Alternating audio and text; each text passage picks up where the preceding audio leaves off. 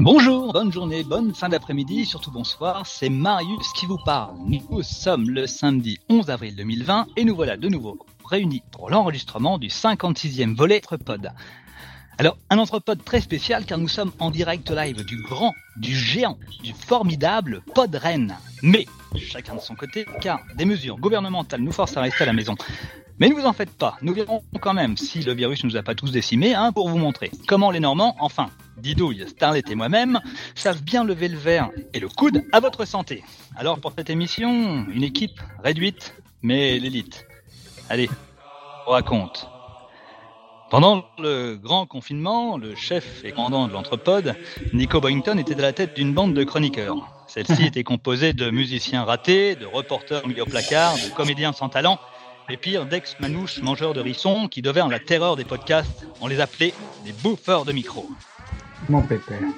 Dans cette bande de repris de justesse, nous avons le plus courageux. Confiné depuis maintenant trois semaines avec Dame Didouille, il a réussi à extraire toute logique et raisonnement de son mental pour tenir le coup. Ses oreilles bioniques à fermeture automatique filtrent les ondes agressives qui émanent de sa moitié, mais cette solution a ses limites. La maison est devenue trop petite, trop étroite ou tout simplement trop bruyante, l'empêchant de retrouver sa vraie nature de mâle dominant. La nuit, pour retrouver un semblant d'homme libre et une sensation de liberté, il court nu dans le jardin en chantant du Kenkiyu. Mais aujourd'hui, il est bien présent et remonté comme un étalon avant le départ du prix d'Amérique ou d'une saillie, c'est à vous de voir, j'ai nommé Lulu. Merci, bonjour tout le monde. Parlant de Didouille, elle montrera quand même le bout de son nez à un moment. Je vous dis ça, je vous dis rien. On peut pas la mettre au placard, elle est comme ça. En fait, il fait partie de l'élite. Comédien de renom, il est capable de braver les lois du confinement à sa guise. Sa taille, son large sourire et ses dents terriblement bien alignées l'aident à entrer dans son meilleur rôle, le lutin de jardin. Dans ce costume taillé sur mesure, il peut aller et venir à sa guise. Descendant sa rue pour aller à la boulangerie, il prend tout son temps et se fige à la première patrouille qui passe. Ha, il n'y voit rien, il est malin le bougre, tellement rusé et concentré que même les chiens du quartier viennent faire ses besoins sur lui. Sa moitié est bien fière de lui, mais elle trouve que le pain a un goût légèrement différent depuis qu'il utilise ce déguisement. J'ai nommé Monsieur Arnaud. Bonjour. Ah, bah, Dans l'équipe, allez, le Géo trouve tout. En ces temps de confinement, il est bon de savoir qu'elle a le petit truc maison pour aider au quotidien. La preuve en est, il y a quelques émissions de cela, elle nous confectionnait des wraps, sorte de petits linges imprégnés de cire d'abeille afin d'éliminer de la maison euh, le film alimentaire en cellophane. Eh bien, elle a eu la sublimité de les réutiliser pour confectionner des masques chirurgicaux. Très bonne idée, me direz-vous, très brillante, et comme ça, rien ne se perd. Le seul souci, c'est que le masque, effectivement, évite de faire entrer le virus, mais qui ne laisse pas passer non plus l'air. Nico, toujours prêt à jouer les cobayes, n'a jamais pu atteindre le bout du jardin, il savait le souhait toujours avant, mais bon, il y a de l'idée, continue comme ça, j'ai nommé Starlet. Salut Marius, je vais continuer de chercher. Le confinement a du bon pour certains, mais en déstabiliser d'autres. Lui, pour tromper la morosité de ses jours difficiles, a sa technique. Refaire chaque jour un papier peint différent dans chaque pièce de son appartement. Résultat, 4 mètres carrés perdus en épaisseur de mur.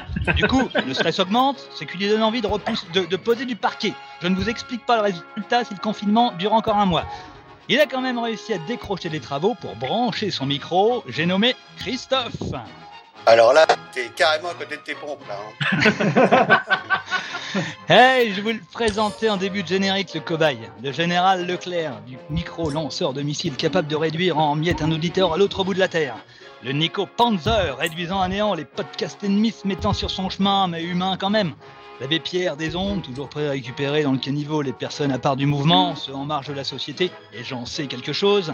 Un patriote du podcast, hein. lui, même après l'arrêt confine- l'arrêt du confinement, il restera dans son bunker pour préparer et inventer toujours de nouveaux pro- projets à partager avec vous, auditeurs, par le biais des ondes. Allez, je te refile les clés de l'émission, porte bien haut et fort le nom de l'entrepode, on est en temps de guerre, bordel J'ai nommé Nico Boyington Elle est chiante ta musique derrière, hein, Ça, ça va, Merci. Marius? Hein. Merci Marius. Ouais. Mais non, elle est très bien ta musique, Marius. Eh oui. Alors, est-ce que vous Écoutez, savez d'où ça merci, vient merci à tous d'être là. En revanche, je, je, je vois, je, vois, je vois pas pourquoi tu m'as euh, intégré dans une rubrique bricolage, quoi. je vois pas le lien du tout. Et, et ça, je moi non plus. C'est vrai pas que ce là, qu'il nous a fait. Ouais, Erreur de casting. ouais, Erreur de casting. ouais, c'est ben ça, voilà. je, je vois pas Comme le tu lien. dis, en on a réussi à, on a réussi à se rejoindre quand même, à se retrouver tous. Et merci à l'équipe de Podren de nous, de nous inviter. Euh, alors, on est de retour après quelques semaines après notre notre dernière émission, qui était une première à distance pour l'Entrepode. Euh, C'était vachement cool de se retrouver à l'époque, et visiblement nos auditeurs ont été assez sympas pour euh, ne pas nous tenir rigueur pour la piètre qualité sonore. Et là, on le refait, alors avec encore quelques difficultés euh, techniques euh, aujourd'hui, mais grâce au, super soutien de, de Randall Fly notamment, on y arrive. Alors pas d'invité dans cet épisode, hein, on est juste entre nous ou presque. Il manque quelques quelques personnes. hein, si vous avez suivi la l'intro de, de Marius, donc euh, Freddy et Didouille ne sont pas parmi nous. Donc un épisode sans invité, ça veut dire uniquement des rubriques de la bande de l'Entrepode, et on terminera avec les coups de cœur et les coups de gueule de chacun. Et puis, bon, on va juste faire un petit pour un petit euh, un petit rappel pour ceux qui ne nous connaissent pas, hein, parce que bah, Podren, il n'y a pas que des gens qui nous écoutent d'habitude. Hein, donc, euh, l'Entrepode, euh, c'est une, une équipe qui se rejoint quasiment mensuellement. On est on est huit normalement. Donc, moi-même, Nico, Starlet, Didouille, Ludo, Arnaud, Christophe, Marius et Freddy. On a lancé ça il y a sept ans. On va attaquer notre huitième année là déjà. Et Déjà euh, bah, c'est parti du fait, exactement. Ça, ça nous rajeunit pas, hein, Christophe. hein Ah, effectivement, ouais. Je crois que je, je, je- non, mais ça ne change pas, je, je resterai le plus vieux, quoi. Euh, non, c'est dans ça, la oui, il y a tête, rien ça. qui change là-dessus. Et dans les cheveux. Et donc, Ah, bah, si- l'objectif, si tu c'est de voyais mes cheveux partager, c'est aujourd'hui. d'échanger. c'est d'échanger entre nous sur euh, sur plein de sujets qui nous intéressent en étant euh, principalement euh, curieux. Donc, euh, en général, on fait des émissions d'environ deux heures. Là, l'équipe de Podren a gentiment accepté de nous faire, euh, de nous accorder 10 minutes de plus qu'il y a deux ans. Donc, on a une heure et demie devant nous. Et euh, bah, merci à vous d'avoir continué, d'avoir fait, euh, comment dirais-je, d'avoir maintenu cet événement et puis de nous avoir conviés encore une fois.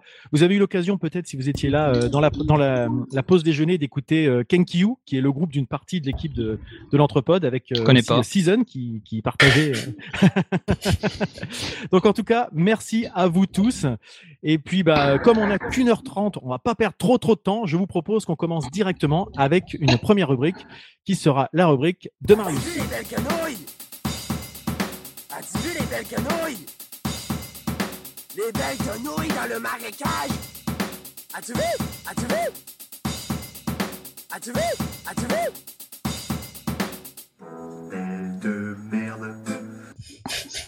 Toujours- c'est jingle, c'est c'est toujours aussi Ouais. magique. Le truc, C'était c'est qu'on l'entend pas souvent, ouais. donc on le redécouvre à chaque fois. C'est toujours un bonheur. hein. Des belles canouilles. Ouais. Et donc, Marius, de quoi nous parles-tu? Eh bien, moi, je vais vous parler euh, donc de- du, du groupe euh, Pinball qui vient de sortir un album. Donc, ça si tu peux chose. lancer, euh, si tu peux lancer la petite musique qui doit normalement Mais accompagner ma chronique et m'aider dans ma dans mon allocution. Donc voilà. Donc moi, je vais vous parler de Pinball. Donc euh, alors, c'est- tout con parce que tout commence par un, par un mail, hein, oui, un simple mail qui normalement aurait dû être filmé par mon bloqueur de spam, mais là rien, il laisse tout passer l'enfoirmuche, euh, les crédits, euh, les crédits à taux zéro, les demandes de femmes euh, qui n'attendent que moi sur des sites peu recommandables. Mais je te jure, Nanette, que j'ai pas traîné sur trollulu.com, hein, c'est pas moi, c'est forcément une erreur. Ou au pire, allez, le chat avec ses petites papates qui s'est baladé sur la tablette. Mais là, un simple mail, pinball. Alors là où normalement je jetterais directement à la poubelle ce genre de courrier, eh bien je l'ouvre et je me dis abruti, on va certainement essayer de te refourguer un vieux flipper des années 70 qui vient directement des USA si tu mets tes 16 chiffres de ta carte bleue mais que tu ne verras jamais arriver, enfin une grosse daube, mais non, un simple courrier. Et la curiosité me prend et elle a raison de me prendre. Le, courrier euh, commence comme ça. Bonjour, je vous envoie ce mail car vous faites partie de ma mailing list Alex Stewart Music et que vous seriez peut-être intéressé par ce nouveau projet. Si ce n'est pas le cas, acceptez toutes mes excuses et désabonnez-vous tout de suite. Alors, premièrement, Alex, qu'on soit clair, je me suis jamais, dé- je me suis jamais abonné. Deuxièmement, je ne me désabonnerai pas. Et troisièmement, je pense que tu as bien eu raison de m'envoyer ce mail. Alors, à l'intérieur, quelques phrases vantant la sortie prochaine d'un album, un lien donnant sur un clip, et je pense que mon erreur vient de là. L'erreur qui te fait mettre le doigt dans l'engrenage, qui vous happe d'un trait aux premières notes de musique quand vous appuyez sur ce fameux lien. Car oui, une fenêtre s'ouvre, le clip commence, une route qui défile, les instruments qui viennent petit à petit les uns après les autres, ça commence par la guitare d'Alex Stewart, très douce, la basse de Ben Body qui vient ponctuer de petites touches, une batterie domptée par Simon Clavel vient donner le rythme à tout ça et il reste un instrument, vous entendez, celui du violon de Melissa, de Melissa Cox qui tout doucement vient s'encastrer dans le décor qui défile. Ah, il, il est tout simple hein, le clip. une route désertique, certainement en Australie, d'où est originaire Melissa et Alex, et ça roule lentement, très lentement, terriblement lentement, sur cette musique que vous entendez en fond avec une basse batterie française, monsieur, attention. Le mélange franco-australien a du bon. Eh ben oui, moi, je l'avoue, j'ai été euh, aspiré littéralement au point de précommander l'album qui est sorti fin mars. Un mail, un clip vidéo, et me voilà hameçonné littéralement. C'est du délice pour les oreilles. Pour s'échapper de ce confinement, vous vous installez tranquille, vous lancez Pinball au casque, et c'est parti pour une évasion dans les grands espaces sur des routes mythiques à l'aide de cette musique. La nature fait bien les choses, et bien la rencontre entre certains musiciens français et australiens donne également parfois de la magie. Et il s'en dégage de la magie tout au long des morceaux quand ces quatre-là sont ensemble. Une partition, un soupçon d'improvisation, une grosse part de talent, et ce sont dix morceaux post-rock instrumentaux qui en ressortent. L'intégralité de l'album, écoutez-moi bien, a été enregistrée en live en une après-midi. Nous avions le désir de garder une musique fraîche bien, pour laisser l'émotion de l'instant prendre le, dessus, explique Stuart. Tu m'étonnes.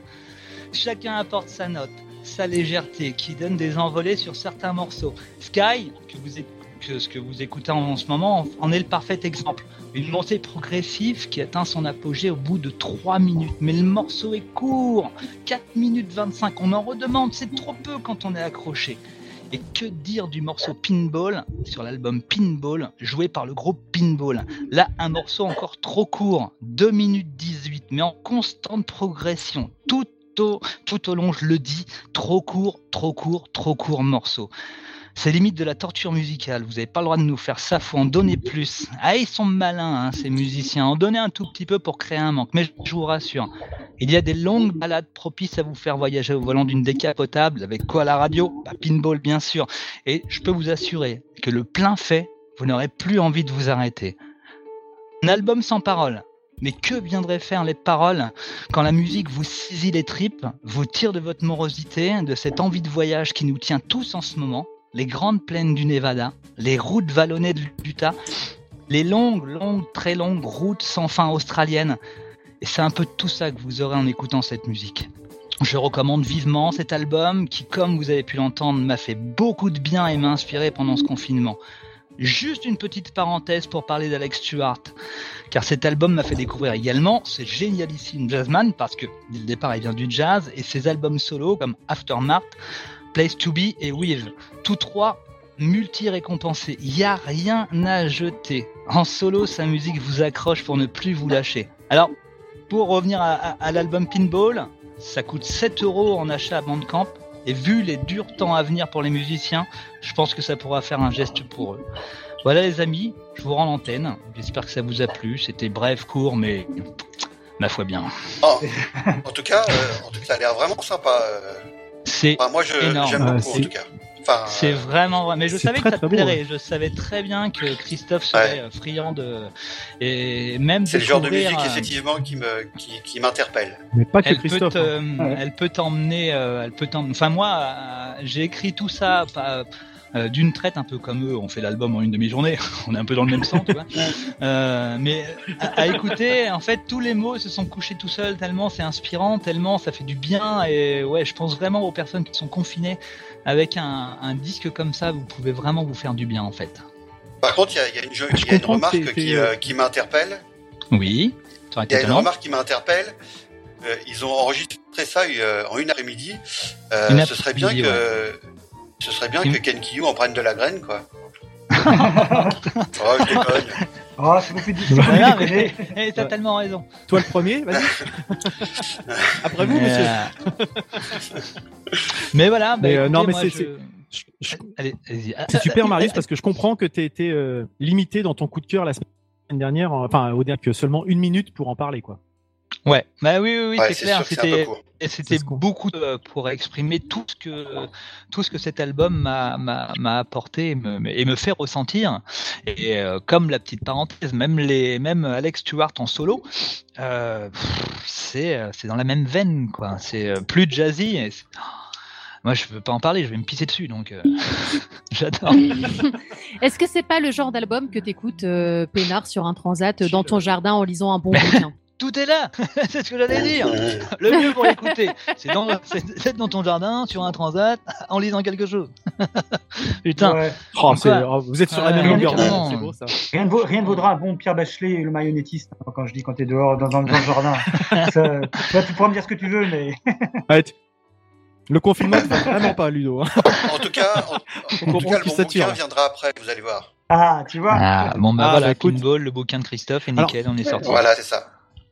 Comment ça Attends, ra- rappelle le groupe. Je profite un petit Pinball, peu de- dit, ça Pinball, Pin- ouais. Pin- Pinball. Pinball. Ouais. D'accord. Ok. je note. Pinball. Pinball, sur un album qui s'appelle Pinball, et un morceau qu'on a entendu qui s'appelait Pinball. D'accord. C'est excellent. Tout à fait. J'en profite pour passer un petit message aux gens qui nous suivent en direct sur le chat, parce qu'il y a quelques, quelques personnes qui sont, qui sont là en direct. Il y a 70 personnes là, Ah bon qui sont sur le chat. Donc, euh, oui. bonjour à, à tout le monde sur le chat de Twitch, si jamais vous nous suivez, le Twitch de, de Bad Geek. Alors, euh, coucou à tous. On n'a pas forcément le temps de vous répondre, mais en tout cas, euh, merci de, merci de nous suivre. Euh, on va passer à la, à la rubrique suivante. Et là, c'est une rubrique de bah, quelqu'un qui n'est pas au micro tout de suite, puisque c'est euh, Est-ce qu'on peut baisser son qui nous casque a laissé une petite pastille. Ah, Didouille Je déconne. je, lance son, je lance son jingle en tout cas. Vous prendriez bien la tarte aux poils Moi, oui. Mais putain, mais bon, ça touche, quoi. Faut une soirée fromage blanc ou des massages à l'huile d'olive, dis pas, mais là, c'est de la partout ton Dalai Lama, là, des conneries. Moi, oui. Et donc Didouille bah, ne pouvait pas forcément être euh, à côté de nous, notamment pour des raisons techniques, hein, parce qu'on n'a pas forcément le, le matos, mais elle nous a quand même envoyé euh, un petit enregistrement euh, sonore. Donc elle nous a fait une petite rubrique pour nous aider à nous amuser, à nous occuper pendant ce confinement et nous passer un petit coucou au passage. Donc je vous passe ça tout de suite. Salut les copains de Podren, salut les copains de l'entrepode. Euh, J'imagine, Nico, que tu m'as présenté, hein Hello, Didouille. Didouille qui vous fait une petite capsule audio, même si l'exercice n'est pas trop, trop, trop, trop, trop facile pour moi, j'avoue. Euh, donc, euh, bah, tout simplement parce que je voulais être quand même être avec vous. Euh, voilà, j'ai décidé de vous présenter une petite capsule que j'ai intitulée bah, s'amuser comme des confinements. Voilà. Non, pas de jeu de mots. Non, non, je ne cherche pas. Ce n'est pas vrai. Je ne cherche pas à faire de l'ombre à Monsieur Frégin.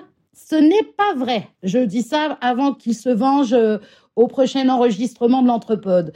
Voilà. Alors, en ces temps de confinement, le télétravail est le maître mot pour tous ceux qui le peuvent. Hein. Pour ma part, c'est enseignement à distance, hein, pas évident à gérer tant pour les enseignants que pour les parents. Et oui, alors je les plains particulièrement hein, parce qu'ils doivent à la fois s'organiser pour allier travail professionnel, gestion quotidienne familiale et continuité scolaire avec leurs enfants. Oh, comment ne pas péter un câble hein et puis en plus, là, bah, on vient d'annoncer l'allongement du confinement. Alors, va falloir rebooster les enfants, les motiver pour travailler, euh, gérer à nouveau eh ben, le boulot. Bref, euh, on a envie de souffler, non? Alors, euh, ben voilà, moi, je vous propose un petit moment de partage familial euh, ou même individuel. C'est comme vous voulez. Alors, pour ça, je vais vous parler d'une idée géniale parmi d'autres qui circule sur les réseaux et que j'ai testé avec mes parents d'élèves et mes petits loulous.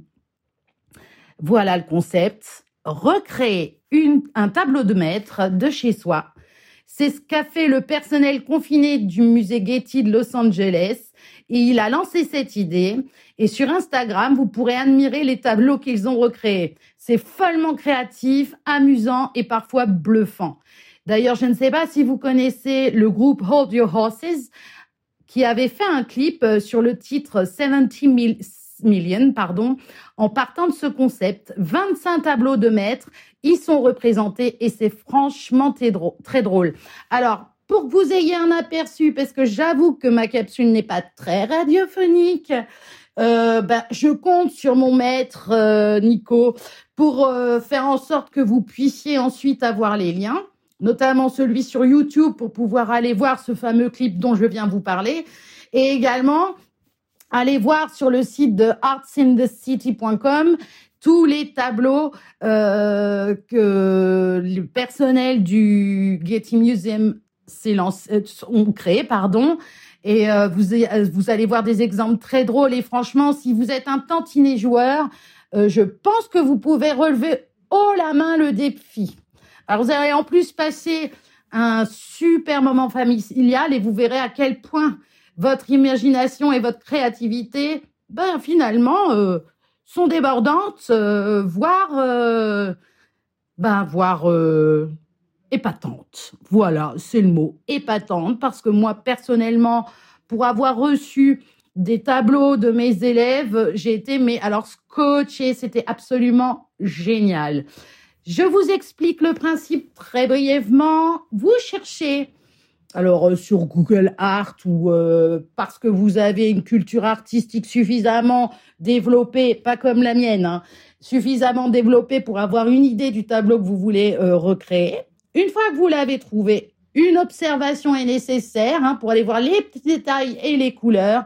Et à vous de vous lancer pour essayer bah, de le recréer avec ce que vous avez chez vous. Voilà, il est hors de question, bien entendu, de prendre de la peinture et essayer de le faire. On n'est pas, c'est pas, c'est pas un jeu de faussaire hein, non plus. Hein. Et tout le monde n'est pas peintre qui veut. Mais par contre, vous allez vous mettre en scène et utiliser ce que vous avez chez vous pour essayer d'être le plus fidèle possible à cette œuvre d'art. Une fois que c'est fait, et bien, vous prenez une photo. Et comme euh, cette année, ben, à cause du confinement, euh, nous n'avons pas pu être en présentiel euh, et partager des choses euh, avec d'autres membres, avec d'autres podcasts. Ben moi, j'avais envie de vous lancer ce petit défi. Donc, à tous ceux qui feront une émission au sein de Podren, je vous demande donc de choisir une œuvre d'art et de recréer la vôtre. Et puis, ben, vous lancez les photos et vous les envoyez à Podren pour faire un retour euh, sur euh, ces moments passés ensemble. Ça peut être euh, donc un une petite capsule souvenir du coup, une capsule souvenir du Podren réalisé en confinement. Voilà, c'est juste une suggestion, mais franchement, ce serait et sympa pour les copains de Podren qui se sont démenés pour faire en sorte ben, que ça, ça continue, que ça se maintienne. Et, euh, et puis un moment sympa pour euh, tous les membres des podcasts euh, présents pour faire son petit billet de retour à Podren. Voilà. Donc, ben, je vous fais des gros bisous à tous. hein. J'embrasse mes potos de, de l'entrepode aussi également. hein.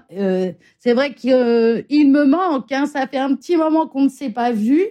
J'espère que bah, tout se passera bien au niveau des émissions. De toute façon, j'aurai une oreille quelque part dans la maison pour vous écouter. Et puis, ben, surtout, portez-vous bien, protégez-vous, protégez les vôtres, respectez les gestes barrières. Je vous fais des gros bécos et à très très très bientôt. Voilà, bisous Bisous. Voilà pour Didouille, qui était pas là, mais qui était quand même un petit peu là, quoi. Alors, euh, si tu nous écoutes, Didouille, euh, puisque tu disais que tu avais peut-être une oreille, bah, on te fait des gros bisous aussi. Et puis, tu as eu un petit message sur le chat de la part de Ge- Gecko, Gecko, je sais jamais comment on dit, enfin, Aude, qui dit Dis donc, elle nous file des doigts, euh, la didouille. Et euh, et il y a Pinge Magique qui répond Mais oui, des formations professionnelles. Effectivement, ça te poursuit. Très bien. En tout cas, c'était très sympa de nous faire cette petite, euh, ce petit clin d'œil, cette petite pastille, pour qu'on puisse euh, effectivement, euh, bah, être quand même un petit peu là, même si effectivement on peut pas se faire, on peut pas se faire des bisous, on peut pas se boire un coup ensemble, mais ça, ça, ça, ça viendra. Ça, c'est con, ça. En tout cas. Ah ouais, n'est-ce pas hein? C'est un petit peu galère. Euh, je sais pas si vous voulez rajouter quelque chose par rapport à ce que, à ce que nous a dit Didou là, ou si on passe direct à la suite. Bon, Non, on va à la visible- suite. Visiblement. visiblement. Alors, si vous cherchez, vas-y, dis, vas-y, Starlet. Je sais plus comment s'appelle le tableau de Ah, je sais plus. Ah merde, bon, euh, je sais pas, je vais passer pour une inculte, c'est pas grave, je suis lancée, je peux plus faire euh, marche arrière. Euh, Steve Baker, donc euh, un de nos fidèles euh, invités de l'entrepode, a fait le, le principe en fait de, de recopier un tableau, c'est celui avec tous les fruits euh, dont j'ai oublié Archimboldo. le nom. En fait, il a- Archimboldo Archimboldo. Comme... Oui, c'est ça, absolument. Archimboldo Et donc, il a juste mis une banane devant son oreille, un avocat dans son cou. C'était super drôle. voilà. Mais euh, je crois que c'est, il fallait le voir. Ça marchait mieux en, en Oui. voyant.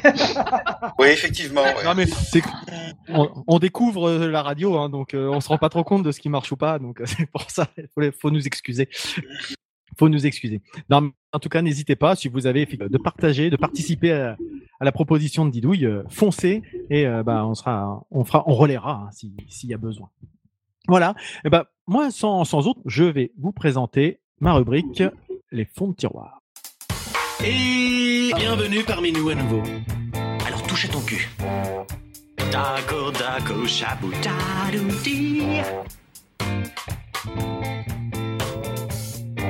de tiroir. Alors, dans les fonds de tiroir, aujourd'hui, je vais vous parler de quelque chose qui me tient énormément à cœur. Euh, si vous étiez là à Rennes en 2018, quand, euh, quand l'Entrepode avait, avait participé pour la première fois, j'avais euh, présenté The Leftovers. Donc The Leftovers, euh, si vous vous souvenez bien, c'est une série qui venait à l'époque de, de se terminer, ou depuis très peu de temps en fait, euh, ça faisait, euh, ça faisait peut-être deux trois mois que c'était passé. Et là, je retourne 20 ans en arrière aujourd'hui pour vous, prêter, pour vous présenter pardon, une série qui s'est déroulée de 2002 à 2008. Et la série, c'est une série qui fait partie du, panthéon de mes séries favorites. hein, euh, et puis, comme je viens de la revoir, je confirmais cette, euh, cette impression. Euh, c'est même peut-être ma préférée, en fait. J'ai besoin de la souris. Et, et en fait, cette série, ça fait très longtemps que je voulais vous en parler. Si vous connaissez, c'est quelque chose qui devrait vous dire quelque chose.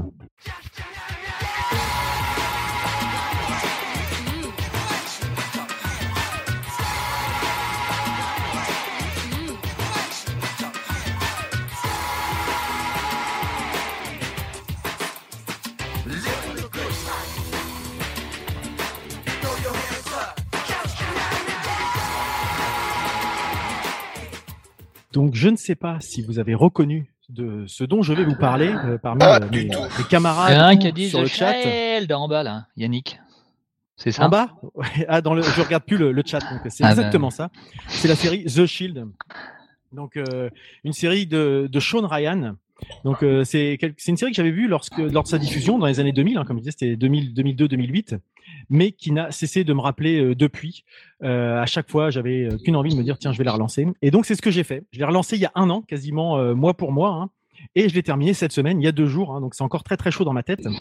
Donc quand je dis qu'elle n'a cessé de me rappeler, c'est-à-dire qu'il y avait d'autres séries que je regardais et qui me rappelaient toujours cette série, que ce soit Dexter, parce que Dexter avec ses ambiances euh, latino, euh, toutes ces, ces meurtres, etc. Mais pour moi, c'était trop propre et esthétisant Dexter. Je suis jamais trop rentré dedans. Euh, Breaking Bad aussi, forcément, Breaking Bad, ça m'a rappelé euh, The Shield, l'aspect descente aux enfers. Mais là encore, toutes ces séries avec ces, leur qualité n'avaient que comme conséquence de me faire dire j'ai trop envie de revoir The Shield. Vous savez, c'est un peu ces, ces séries qui, qui vous marquent et dont vous restez imprégné euh, pendant plusieurs heures après avoir fini de regarder un épisode, voire même pendant plusieurs années. C'est mon cas en fait. Donc, euh, à titre personnel, hein, peut-être pas, peut-être ça marchera pas pour tout le monde, mais je connais pas beaucoup de séries qui vous embarquent dedans, euh, au sens propre, hein, à, ce point-là. Euh, la réalisation et la mise en scène qui vous impliquent vraiment dans l'action et dans la, dans la vie des, des protagonistes qu'on suit. Alors, pour être tout à fait franc, je sais pas si je la conseillerais et je la recommanderais à tout le monde. D'ailleurs, Delphine, euh, qui est à mes côtés, euh, n'avait pas euh, été jusqu'au bout de la série parce que c'est vraiment stressant et très très oppressant. Ça peut être très dérangeant, hein, d'ailleurs, à regarder de temps en temps, vu les thématiques abordées, qu'il s'agisse de violences verbales, physiques, psychologiques, nerveuses. C'est très violent et explicite visuellement. Donc voilà, il n'y a, rien qui est caché, il y a quasiment pas de tabou dans les choses qui peuvent être montrées à l'écran. Mais voilà, c'est aussi ce qui fait sa force selon moi. Alors l'histoire, pour ceux qui ne connaîtraient pas euh, The Shield, euh, The Shield c'est euh, une série qui se passe sur fond de guerre des gangs un peu à, Los Angeles, dans le quartier de Farmington, qui est un quartier fictif, hein, il n'existe pas à Los Angeles. Et c'est une série qui est inspirée du scandale Rempart, qui a touché une unité anti-gang dans les de la police de Los Angeles il y a il y a quelques quelques années. Donc dans cette série, on suit la, spirale infernale et la descente aux enfers de la Strike Team. Donc la Strike Team, c'est la brigade de choc hein, en français. Donc euh, et moi, de ce point de vue-là, la, descente aux enfers et spirale infernale à côté, pour moi, Breaking Bad, c'est presque de la gnognotte niveau tension et intensité, quoi. Parce que ça, vraiment, c'est très très stressant. Donc le chef de la Strike Team, c'est euh, Vic McKee. Donc euh, Vic McKee est un et donc euh, à la tête de, la brigade de choc, et il a des méthodes pour combattre le crime qu'on considérera comme peu conventionnelles, hein, puisque à base de brutalité, corruption, meurtre, donc euh, moyen en fait, on va dire. Par contre, c'est très efficace. Donc finalement, il flirte très régulièrement avec la, limite euh, entre la, justice et puis euh, les, criminels qu'il doit suivre, puisqu'il utilise souvent les, mêmes techniques malheureusement que ceux qu'il doit pourchasser. Donc son équipe c'est Curtis Lemanski, Lemanski dit Lem, Ronald Gordoki qui s'appelle aussi dont- qui est souvent appelé Ronnie et Shane Vandrell, donc le, le gars du sud des États-Unis avec euh, toute la caricature qui va un petit peu avec, malheureusement, euh, toute la série. Donc euh, dans cette série, euh, bah, avec cette équipe, la fin justifie les moyens, euh, que ce soit les alliances de circonstances qui entraînent un petit peu tout le monde dans leur euh, dans leurs embrouilles, les magouilles avec les chefs de gang et les différentes mafias. Et donc Vic doit composer avec ses collègues corrompus, mais aussi ceux qui sont intègres. Et il y a une espèce toujours de, jeu de chasse euh, du chat et de la souris en fait, parce qu'il est régulièrement soupçonné par son entourage professionnel et personnel euh, d'être un petit peu justement trop borderline. Mais pour ça, bah, il utilise un mensonge pour en cacher un autre, etc., etc. Alors qu'en fait, lui, c'est finalement euh, à la fois la solution et le problème dans nombreuses situations du, nombreuses situations, pardon, du quartier, voire même de la ville, ou encore de chaque côté de la frontière avec le Mexique. Donc, il invente toujours, il trouve toujours quelque chose de plus gros euh, pour euh, pour cacher ses, ses méfaits. Et on se dit que ça va pas marcher, que le piège va se refermer sur lui. Jusqu'à quand? Voilà, c'est un petit peu ça le but de la série. Donc, il divise pour mieux régner, il monte les uns contre les autres, il tire les ficelles pour son propre compte. Pour l'histoire, j'en dévoilerai pas plus pour ceux qui voudraient se lancer dans la série parce qu'il y a vraiment beaucoup, beaucoup de choses à, à en dire. J'aurais pu en parler, pendant, je pourrais en parler pendant des heures. Mais ce qu'on peut dire, euh, sans rentrer dans le détail du scénario et des ficelles, c'est que Vic est, le, est aussi un, un être humain, donc père de deux autistes, ce qui fait qu'il justifie ses, ses actions illégales et ses prises d'intérêt par le besoin qu'il a de subvenir aux besoins de sa famille. C'est quelqu'un qui est toujours euh, à, à faire des mauvaises actions pour de bonnes ou de mauvaises raisons, en fonction du sens des, des choses. C'est que de temps en temps, bah, on lui fait des remarques. Vous avez des principes? Il répond bah oui, j'en ai quelques-uns quand même. C'est pas quelqu'un de complètement amoral, mais aussi il fait des mauvaises actions pour de très mauvaises raisons et lui-même le reconnaît dans un épisode en disant j'ai fait des choses que je n'aurais pas dû faire pour des raisons qui semblaient logiques mais qui sont dures à défendre maintenant. Donc en fait, il a une morale à géométrie variable, ce qui fait que parfois on est avec lui, on a envie qu'il s'en sorte, et d'autres fois on voudrait qu'il paye parce que c'est quand même vraiment une belle saloperie quoi. Donc euh, je résumerai un petit peu leur, leur fonctionnement par euh, une phrase de, de Ronnie, donc un de ses un de ses adjoints, qui dit tout ce qu'on fait pour s'en sortir nous enfonce davantage. Et donc voilà un petit peu pour résumer le, je dirais la, trame un petit peu globale de la série. Alors c'est une série qui est très marquante, comme je vous l'ai dit. Hein, si j'y suis revenu, c'est qu'elle m'a vraiment euh, très très impressionné.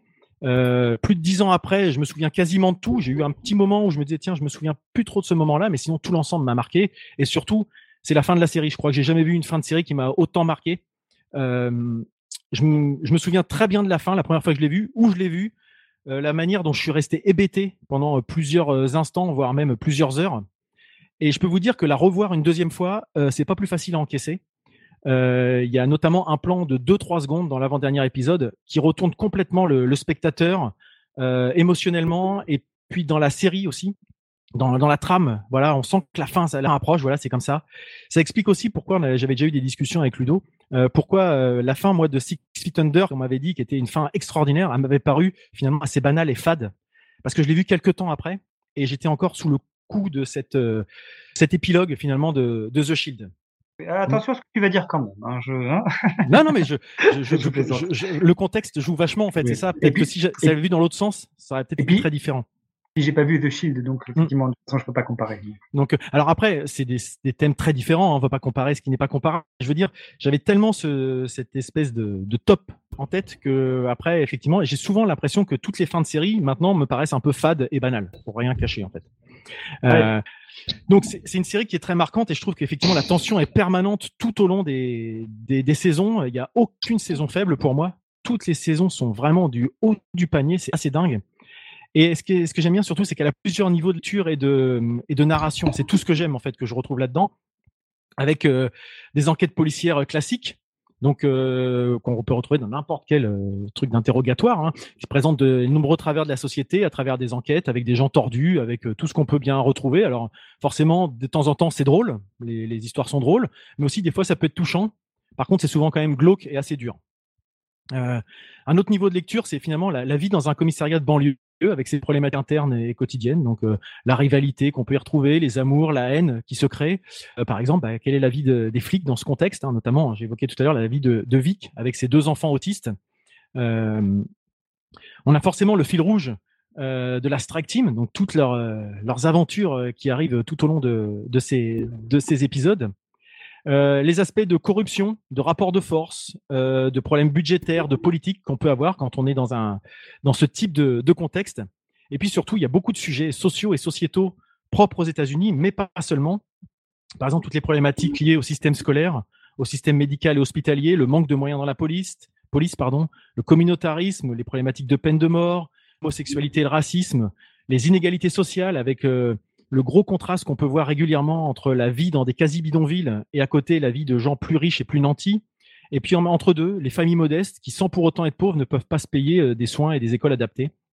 Donc tout ça est, ab- est abordé sans ni angélisme ni dogmatisme. On dit pas il y a les gentils puis il y a les méchants.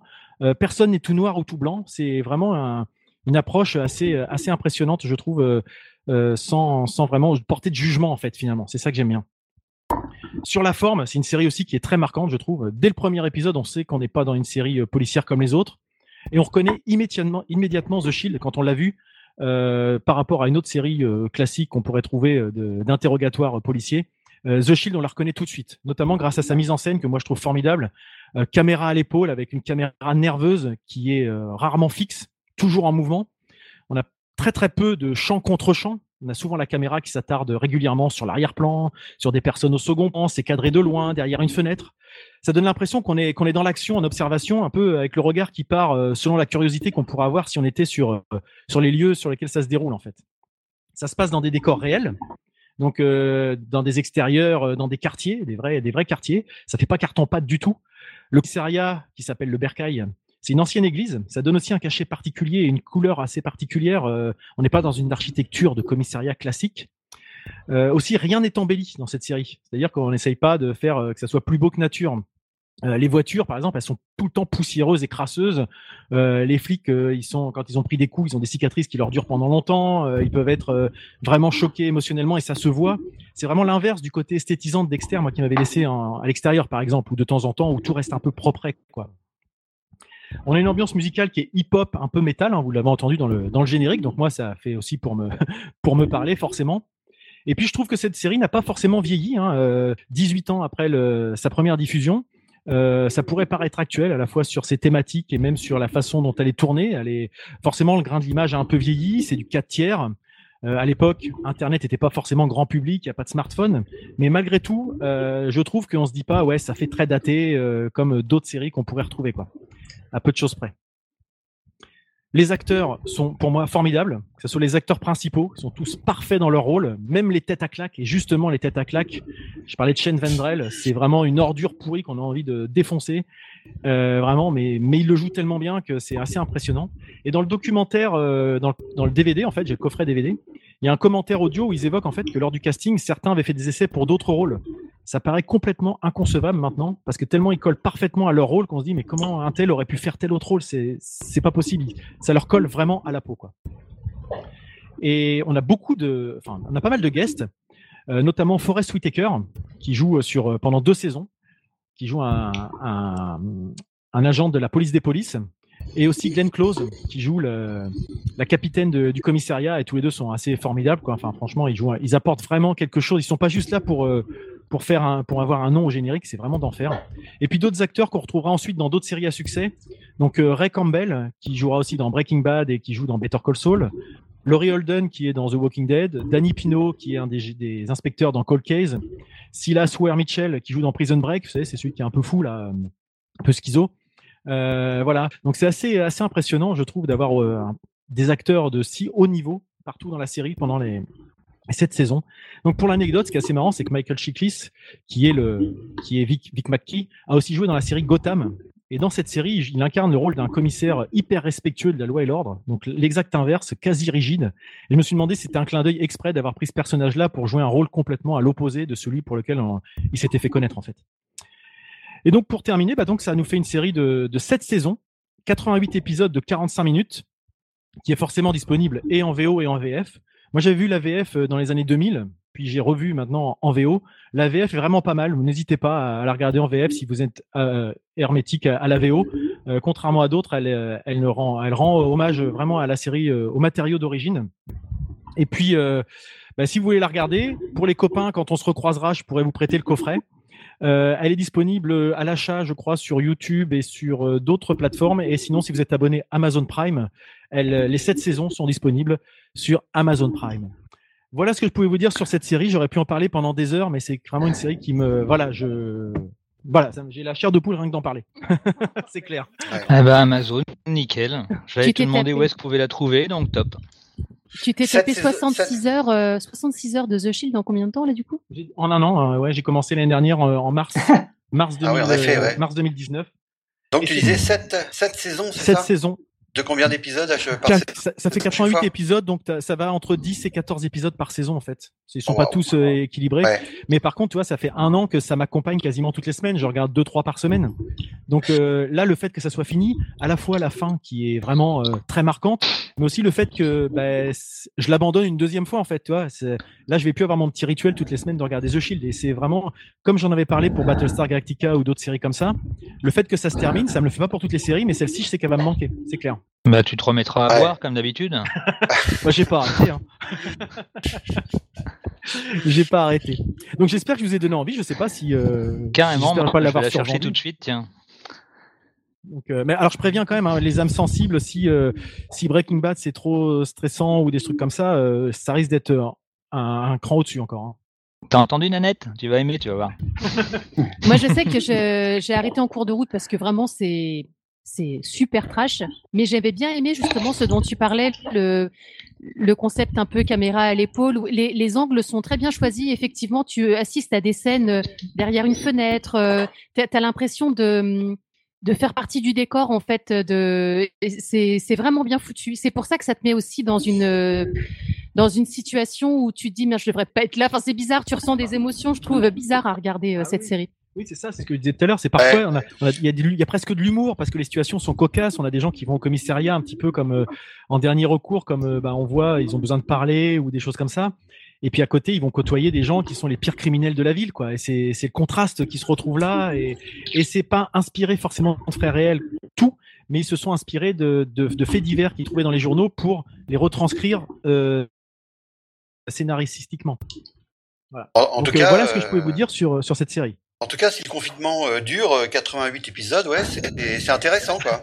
Sur une jambe, ouais.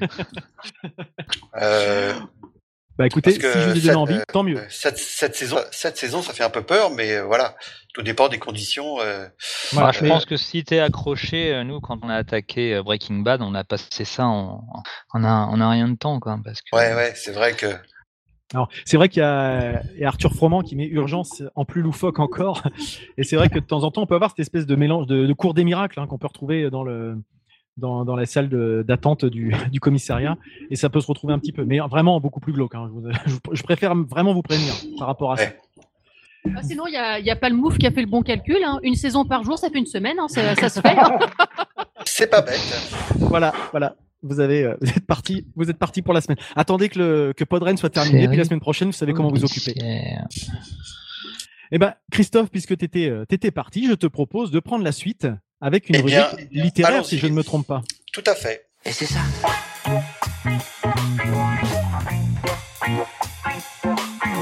Et je vais te raconter un, un exemple que c'est, que c'est intéressant.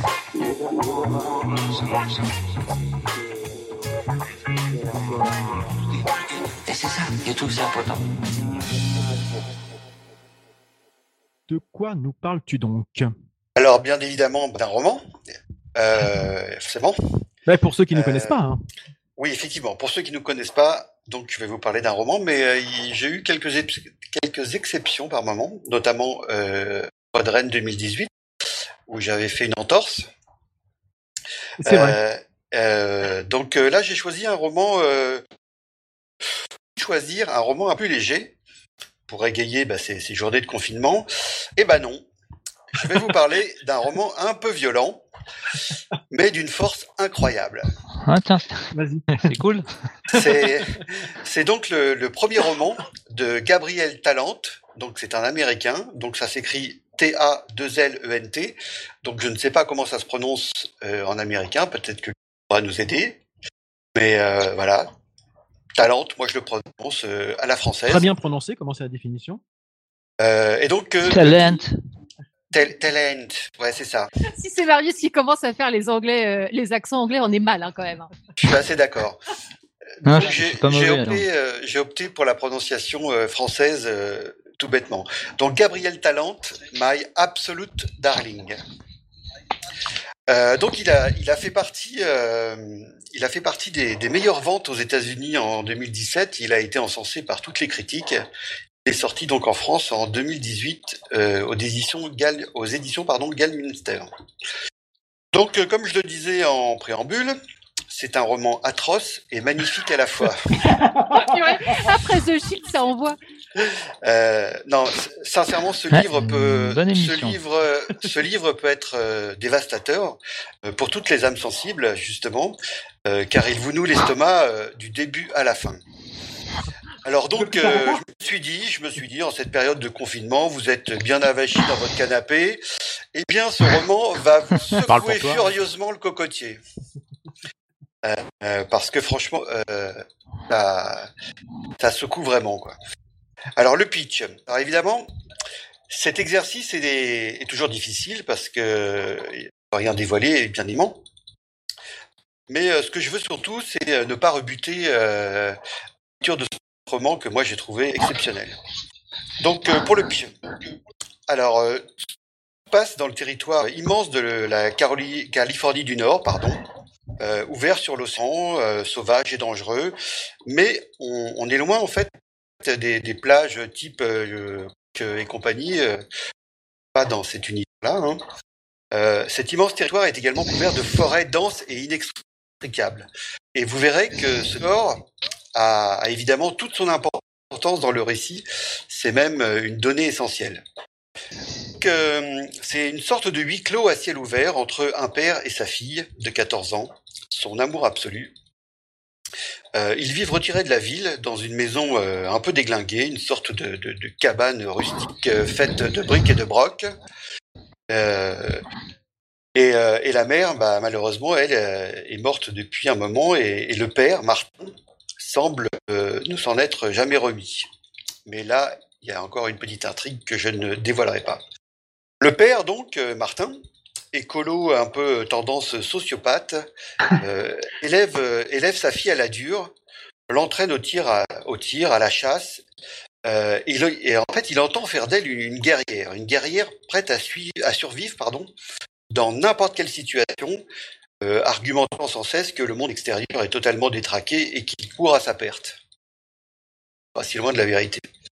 Euh, la jeune fille, donc Julia, de son vrai prénom, parce que dans le roman, elle se fait, euh, elle, est, surnommée Turtle, tortue, euh, probablement due à la carapace qu'elle s'est forgée. Euh, elle, elle préfère évidemment arpenter les bois en solitaire, pieds nus, un petit peu à la façon sauvageonne. Pour elle, rester coincée sur les bancs du collège en compagnie d'élèves dont l'univers n'a rien à voir avec le sien est, est vraiment sans intérêt, quoi. Donc, euh, une certaine ambiguïté un peu opaque euh, entoure cette relation entre le père et la fille, et l'on comprend peu à peu le pouvoir que le père exerce sur sa fille, de la manière dont il la possède, l'aime et la terrorise. Elle est donc sous emprise.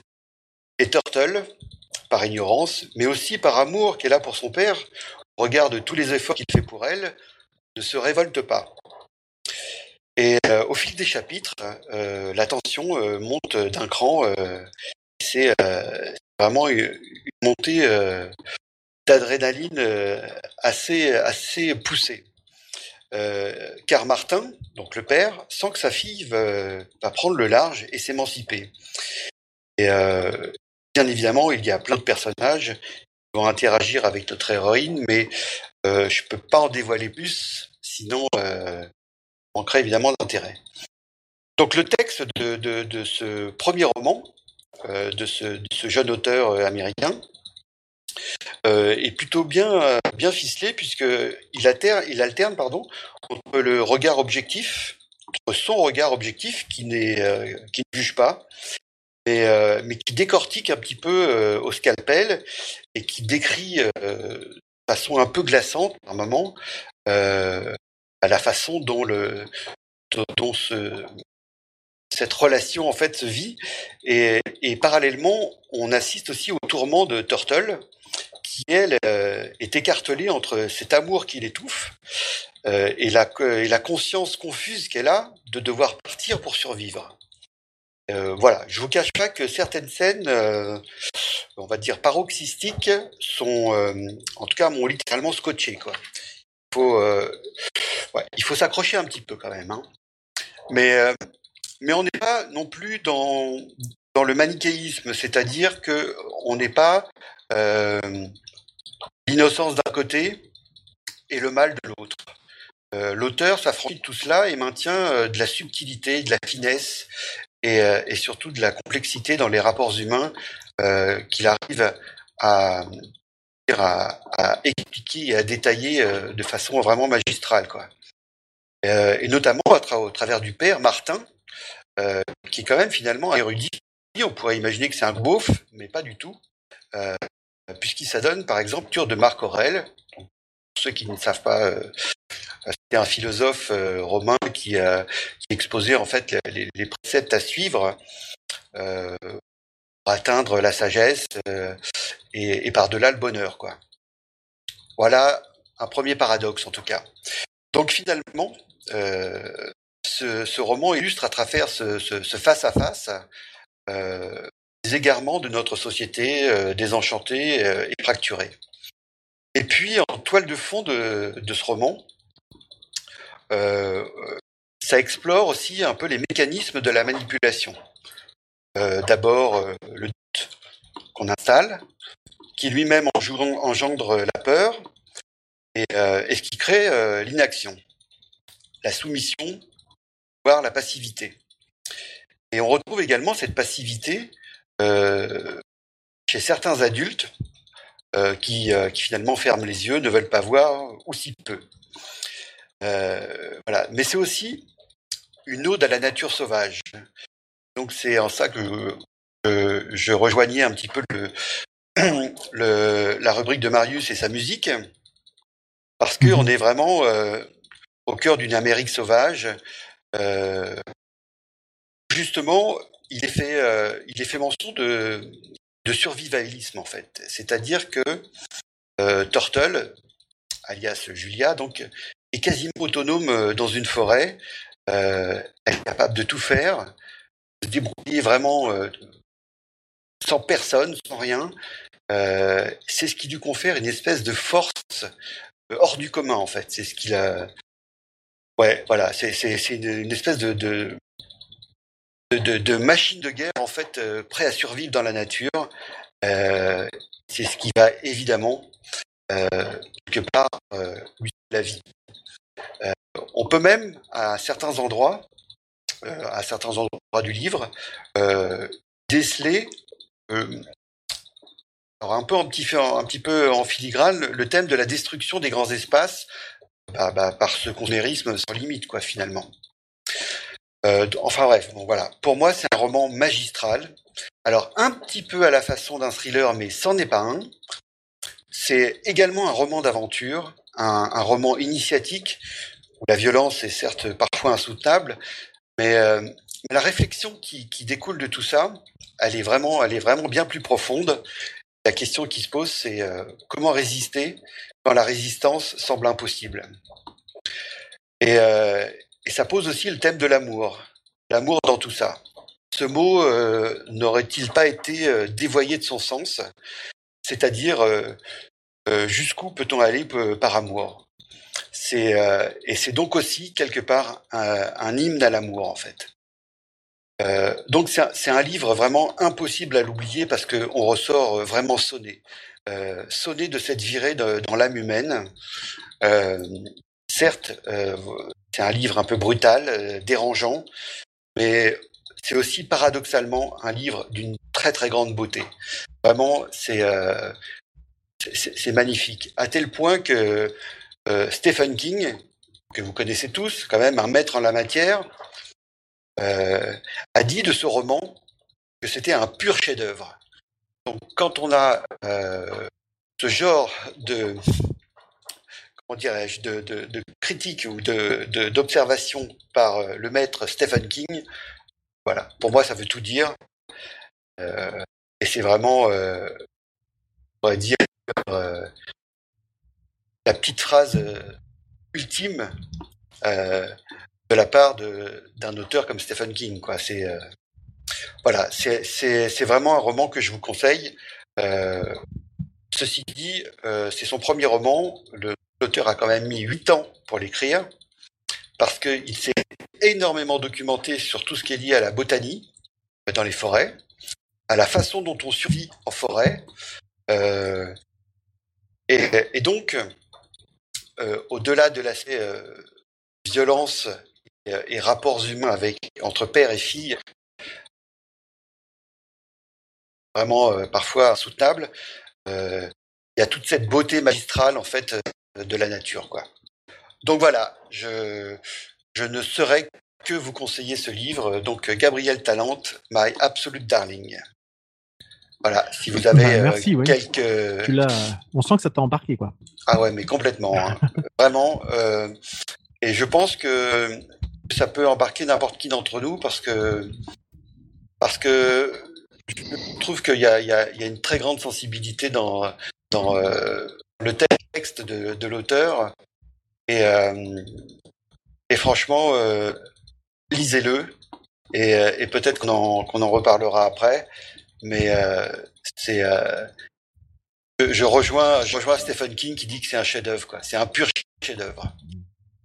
Bah, on mettra toutes les toutes les comment les caractéristiques et les liens euh, peut trouver et la présentation sur euh, sur le site de l'entrepode. Il y a pas mal de gens voilà qui Ouais. disent que ça donne envie. euh, voilà, il y a plein de plein de, de gens qui ont été. euh, je crois que c'est Benjamin qui disait que l'écoute des podcasts le, le, le faisait euh, consommer euh, le produit culturel. Bah écoute, euh, si on arrive à vendre euh, entre guillemets hein, ce, ce type de choses qui nous ont plu, euh, on en est très content.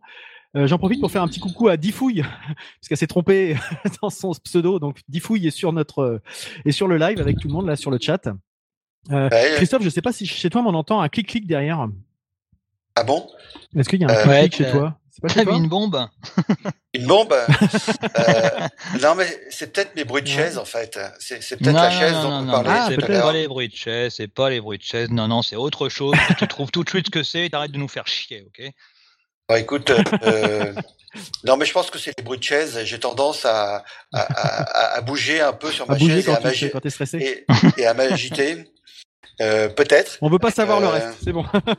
c'est bon, c'est bon. On veut pas savoir ce qu'il y a sur ta Tu chaise. m'as l'air hyper tendu quand même. hein. Un rythme très régulier, oui. Bon, bref. Oui, oui. Comment?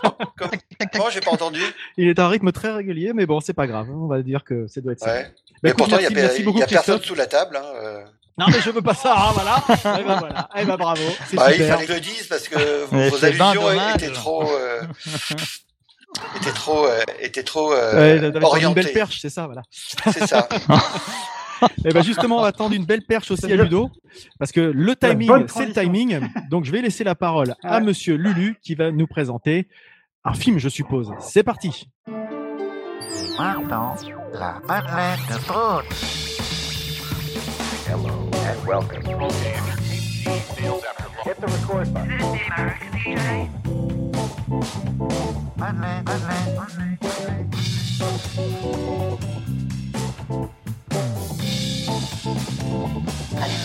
t'a il t'a plu le film?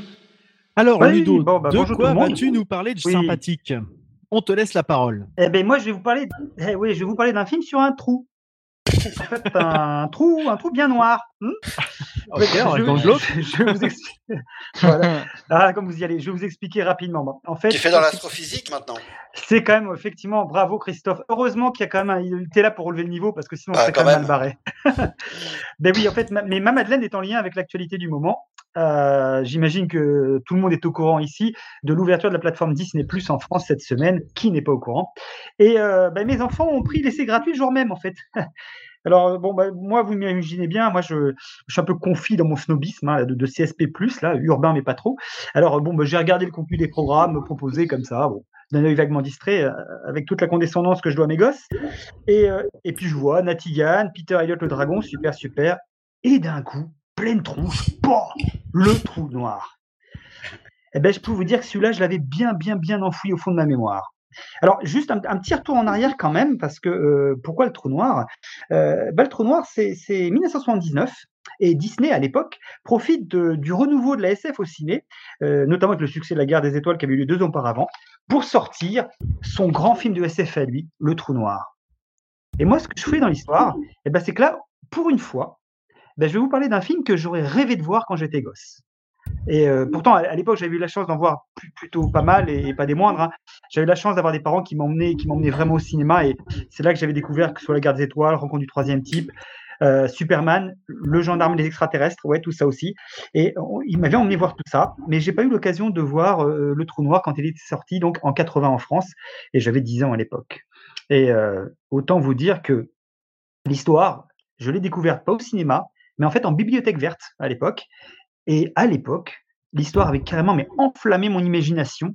Euh, vous imaginez, euh, on a 10 ans, on est un petit nain, et, et euh, j'en ai, j'en ai, j'en ai, j'en ai fantasmé, j'en ai fantasmé le film de, de toutes mes petites extrémités fébriles. Bah, imaginez. alors, Pareil, on i- peut pas savoir. Imagine, imaginez, imaginez juste deux secondes un croiseur spatial disparu depuis 20 ans, un savant fou qui veut explorer un trou noir et, et découvrir ce qu'il y a au-delà, un robot super flippant, en tout cas pour mes jeunes années, qui en plus avait une classe super folle, et sa parure là, des hommes transformés en humanoïdes zombies, un horrible secret. Bref, vous l'avez compris, moi j'étais chaud patate. Mais bon, bah à l'époque, à l'époque, il n'y avait pas de streaming, il n'y avait pas de Blu-ray. Euh, à l'époque, c'était en 80. Bon, les cassettes vidéo démarraient à peine. Il y avait des cassettes vidéo, mais il fallait les, il fallait les acheter à l'époque. Ça coûtait une blinde. Le vidéoclub n'était pas encore, encore complètement, euh, complètement en place. Bon, bref. Au bout d'un moment, j'ai quand même fini par passer à autre chose. Et d'ailleurs assez vite, hein, puisque de toute façon les années 80 démarraient. Et il était temps que je m'occupe avec des films vraiment euh, qui allaient marquer la décennie. Et d'autant plus qu'en plus à l'époque, le trou n'avait pas vraiment marqué les mémoires à l'époque. Bon, bref, en tout cas, le moment était venu. euh, le moment était venu là avec, avec Disney de découvrir enfin ce film 40 ans après sa sortie, film donc que j'avais idéalisé à l'époque. Alors autant vous dire que 40 ans, découvrir un film 40 ans après, bah ça peut être un peu compliqué. Et, ben ça l'a été un peu compliqué. On va pas se voiler la face. Alors déjà, déjà rien que pour l'époque, euh, le film est déjà très très daté. hein. Il est très kitsch dans sa forme, euh, très très coloré. C'est, vraiment une, une déclinaison du space opéra alors en vogue, mais déjà une déclinaison assez datée. Et, pour cause, malheureusement, malheureusement, que ce soit la direction artistique, que ce soit les décors, il y, a, tout un côté. Alors pour ceux qui connaissent un petit peu, un côté ce que j'appelle moi très SF à papa. Alors mon fils me disait mais euh, ça veut dire quoi SF à papa? Euh, Ben en fait SF à papa, ouais, c'est c'est le côté très suranné si vous voulez. Pour moi la SF à papa, c'est les films des années 50, c'est une esthétique. C'est, euh, je sais pas si certains d'entre vous ont vu Planète Interdite euh, avec Ro- Robbie le robot, hein, un film de 56. Eh ben voilà, on y est, on est en plein dedans. Alors qu'on est quand même en, le film est sorti en 79 aux États-Unis, hein, donc après Star Wars. Euh, donc que ce soit le design, euh, le design des intérieurs, le- les costumes vieillots, euh, les démarches saccadées des robots, euh, les dialogues qui sont mais qui sont vraiment artificiels au point qu'ils peuvent en être ridicules. Tout ça, tout ça, si vous voulez, beaucoup de caricatures dans, la description des personnages. Tout ça, malheureusement, tire le film vraiment vers le bas. C'est- comme ça. Le film est bavard, le rythme est assez mou. Et en plus de ça, il n'est pas aidé par la musique. Alors, aussi, paradoxal que ça puisse paraître, euh, là encore, la musique, euh, la musique est de John Barry, qui est quand même un, un compositeur qui, a, qui nous a fait quand même, si vous pensez, à Amicalement Vôtre, euh, John Barry, c'est quand même Macadam James Cowboy. Bond enfin, comment tu dis? C'est James Bond aussi, non? Oui, fait exactement, exactement, tout à fait. Et donc euh, voilà. Mais le score, lui, est- n'est pas du tout, euh, est tout à fait honorable. C'est juste qu'il est juste à côté de la plaque par rapport à l'action qui se déroule. Et du coup, on, a une, un, un côté un peu ventre mou. Et c'est un, c'est un peu, c'est un petit peu, euh, je dirais que c'est, c'est un peu ce qui est, ce qui est, ce qui est dommage. Euh, mais bon, bref, quoi qu'il en soit, euh, le, le, le, le, voilà, le, le- le film, le film est comme ça, il, il a cet aspect donc qui, qui- qui pousse vers le bas. Par contre, le film com- com- comporte quand même de vrais points positifs, il faut quand même le dire. C'est-à-dire que euh, il y a je me permets quand de même. préciser, il y a Benj- Benjamin dans le chat qui dit ça, c'est Ouais. la SF à papy. Elle, c'est la- c'est exa- oui, exactement. T'as tout à fait raison. Tout à fait raison. Ouais, ça doit être une question de génération cette histoire. Alors, euh, par contre, le film comporte de vrais, vrais points positifs. C'est-à-dire que on a, on a vraiment des, pour le coup, un design, le design des vaisseaux, le design du, du, du- Cygnus, qui est, qui est un grand vaisseau qui, est, euh, qui est aux abords du tournoi, qui est juste splendide, tout en architecture, en poutrelle d'acier, façon Jules Verne, steampunk. Euh, L'apparence du méchant robot, là encore, euh, un peu le, bad guy du, du, film, est, très très réussi, je pense. Bon, à part quelques petits détails un peu à la con avec ses hélices tournantes, mais sinon vraiment, il est, il, est- il est splendide. Et surtout les effets spéciaux, euh, il y a des effets spéciaux qui étaient très réussis pour l'époque, notamment une scène finale qui était qui est vraiment toute beauté euh, lorsque et je dirais même une, scène finale de toute beauté, mais en plus de ça, une conclusion je vais dire dantesque, au sens propre comme au sens figuré, sans, sans, trop en dire, mais euh, avec des rouges, vraiment, c'est magnifique, c'est splendide. Euh, il, faut, il faut juste voir qu'à l'époque, ce film-là, Disney avait beaucoup de mal à se renouveler, essayait de sortir vraiment de, du lot, et, et par contre, bah, il s'est quand même pris de plein fouet bah, Lucas Spielberg. Euh, et, euh, et effectivement, à l'époque, bah, Disney s'est quand même trouvé complètement ringardisé. Et la difficulté, c'était que ce film permette de changer tout ça. Il faut voir que ça a été le film le plus cher produit par Disney à l'époque. hein. C'était 20 millions de dollars de, budget des réals. Le problème, c'est que quand on sort euh, et qu'en face, vous avez Alien ou Star Trek à la même époque, ben, ça pique sévère, quoi. C'est-à-dire que le trou noir, il est déjà loin, loin, loin derrière. Et, puis, ça n'a pas raté parce que malheureusement, à l'époque, l'accueil critique et commercial avait été extrêmement mitigé. Alors du coup, avec les années, le film, le film a gagné une petite aura, une petite aura un peu comme, euh, comme d'autres films de Disney de l'époque. Je sais pas si ça vous parle. euh, alors, Tron était un, des, un, un de ces films qui faisait partie des expérimentations Bah oui, de Disney carrément. à l'époque. Bien sûr, Tron, en fait, Disney se cherchait beaucoup à cette époque-là, suite à la mort de Disney en 66, et il essayait vraiment de, de, bah, de trouver sa voie, et c'était extrêmement difficile. C'était les années très difficiles pour Disney. Il y a eu Tron qui a été, qui a été un échec à sa, sortie. Il y a eu d'autres films comme La Foire des Ténèbres, pour ceux à qui ça parle, euh, notamment, euh, Les Yeux de la Forêt aussi. Bon, voilà, c'était, euh, Disney qui essayait d'expérimenter en, dehors- de ces schémas historiques. Donc, pour conclure, est-ce qu'il fallait voir absolument ce film? Bon, honnêtement, c'est pas les qui auraient pu laisser présager le titre. Mais par contre, bon, si vous n'êtes pas vraiment, euh, si vous n'êtes pas vraiment dans le trip un peu SF, space opéra, ou si vous n'avez pas une curiosité, je dirais, sur ce genre de film-là, où euh, voilà, vous pouvez, euh, vous pouvez passer votre chemin. Par contre, moi, j'ai cru comprendre que, mais a priori, ce ne serait pas le cas, qu'un remake aurait pu, aurait pu voir le jour. C'est-à-dire qu'en 2009, il y a bien un remake, remake qui a été envisagé par euh, Walt Disney avec un gars qui s'appelle Joseph Kosinski à la Real. Alors, Joseph Kosinski, c'est le type qui a fait Oblivion et Tron Legacy. Et là, je me dis euh, que là, waouh, quand même. Mais malheureusement, bon, a priori, le projet aurait avorté en 2016. Le script a été jugé trop sombre par Disney. Donc, bon, à voir, à voir qui sait. Peut-être qu'un jour, ce sera faisable. Quoi qu'il en soit, pour moi, le matériau de base reste formidable. C'est-à-dire qu'il y a un vrai sens du mystère. Enfin, le trou noir, c'est qu'est-ce qu'il y a au-delà du trou noir? Qu'est-ce que l'on, qu'est-ce que l'on, qu'est-ce que, qu'est-ce y trouve derrière? Euh, euh, c'est, moi, c'est moi tout ce qui avait vraiment excité, excité mes sens à l'époque. hein. Et, et je dois vous avouer que, vous voyez, aujourd'hui, un remake était envisageable ou à nouveau envisagé, bah, bah, je me reprends à rêver de ce que pourrait donner un tel film avec une réale et un scénario, une direction artistique à la hauteur. Et je crois que je me suis encore fait avoir parce que du coup, ça veut dire que bah, je suis reparti pour, pour encore, bah, peut-être, j'espère, 40 ans de fantasme. Voilà.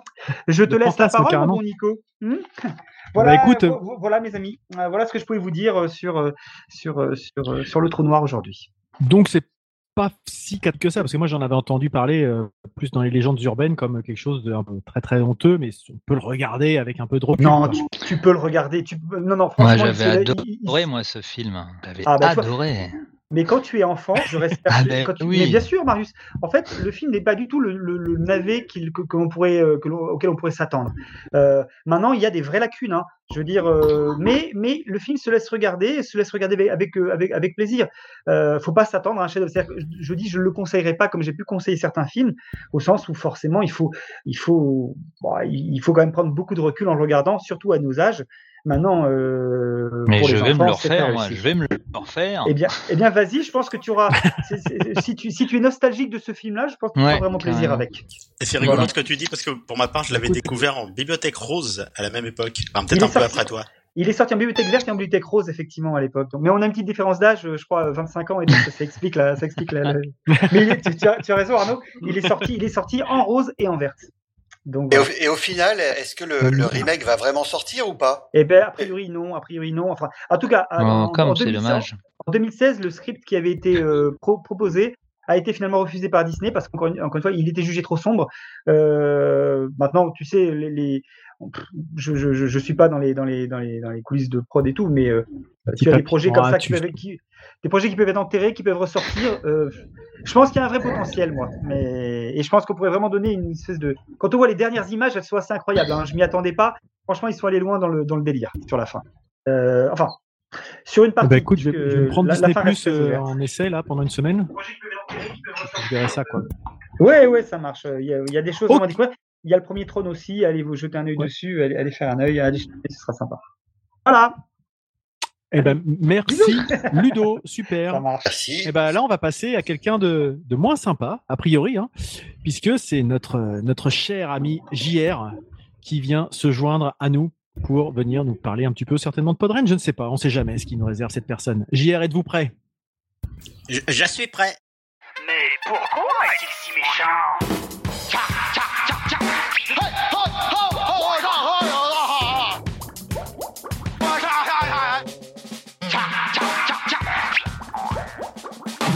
JR, m'appeler JR. Vous, vous m'entendez? Oui. Oui, oui. Euh, Monsieur, Monsieur Arnaud a quelques soucis techniques. Je, vou- je voulais préalablement m'en assurer. Bah, bah, bonjour, bonjour à, à la sympathique équipe de l'Entrepode. hein. Bah, bonjour à nos amis de Podren et, et aux internautes qui nous écoutent. Ah, je me présente, Jean-Robert Frégin. Ah, enchanté. Hein. Mais, mais vous pouvez m'appeler JR. Euh, oui, je, vous explique. hein. Pour, reproduire l'ambiance pleine d'effervescence que l'équipe avait vécue en 2018, Monsieur Arnaud, qui m'accueille gentiment chez lui, a mobilisé ses proches, sa femme et ses deux enfants. Ah, On s'y croirait, hein. Aussi nombreux dans la salle qu'en avril 2018, quand j'étais venu à Rennes avec l'Entrepode. bah, sauf que faut bien admettre que les gosses ont l'air plus éveillés que le public de l'époque. Bon, vous, vous pensez bien que je peux, vous, pensez bien que je peux pas passer sous silence le confinement. Hein. En même temps, je peux difficilement faire autrement. Hein. J'en ai les conséquences sous les yeux. Euh, Monsieur Arnaud, qui a l'infinie bonté de m'accueillir aujourd'hui chez lui, bah c'est bien simple. Vous le verriez avec le confinement, il s'est tout tassé sur lui-même. Hein. Oh, qu'est-ce qu'il a pris le cochon il, il est tout petit, tout poilu et tout gras, un, un vrai petit marcassin. Ah bah ah bah non, pardon, c'est vrai, il, il était déjà comme ça avant le confinement. hein. Bah, c'est vrai que globalement, l'équipe en a pris un coup. Hein. Et il y a que Monsieur Nico qui, qui n'a aucun souci avec le confinement. Bah lui, comme d'habitude, il passe ses journées à jouer aux jeux vidéo, à regarder des séries. hein. C'est- C'est le seul pour qui le, le Covid n'a rien changé. Ah, si le confinement dure, vous verrez qu'il finira bien par en faire un podcast. Bah, de toute façon, Monsieur Nico, il finit par faire un podcast de tout ce qu'il fait. Et il, discute, et de tout et n'importe quoi avec des potes, inintéressants. Il crée l'entrepode. Il, écoute un disque avec sa douce. Il fait la pifothèque. Il décide de créer son entreprise. Il fait le journal de bord d'un changement de vie.